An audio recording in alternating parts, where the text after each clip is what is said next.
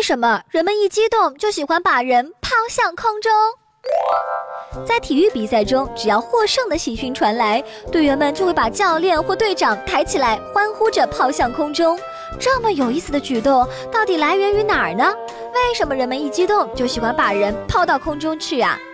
传说这种举动源自英国，原本是庆祝基督复活的复活节仪式。最初的样子是这样的：让一个人坐在椅子上，然后众人将椅子高高举起，以此象征基督复活。后来，很多国家都开始模仿这个仪式。当成功做成某件大事儿后，激动的人们情不自禁地就把核心人物抬起来抛向空中，主要表达一种内心的激动和对英雄的崇拜。